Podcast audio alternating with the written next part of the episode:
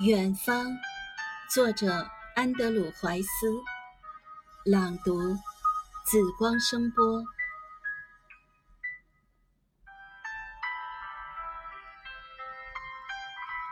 那天是如此辽远，辽远的展着翅膀，即使爱是静止的，静止着让记忆流淌。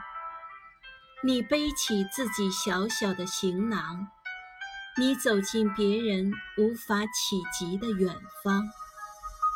你在风口遥望彼岸的紫丁香，你在田野捡拾古老的忧伤。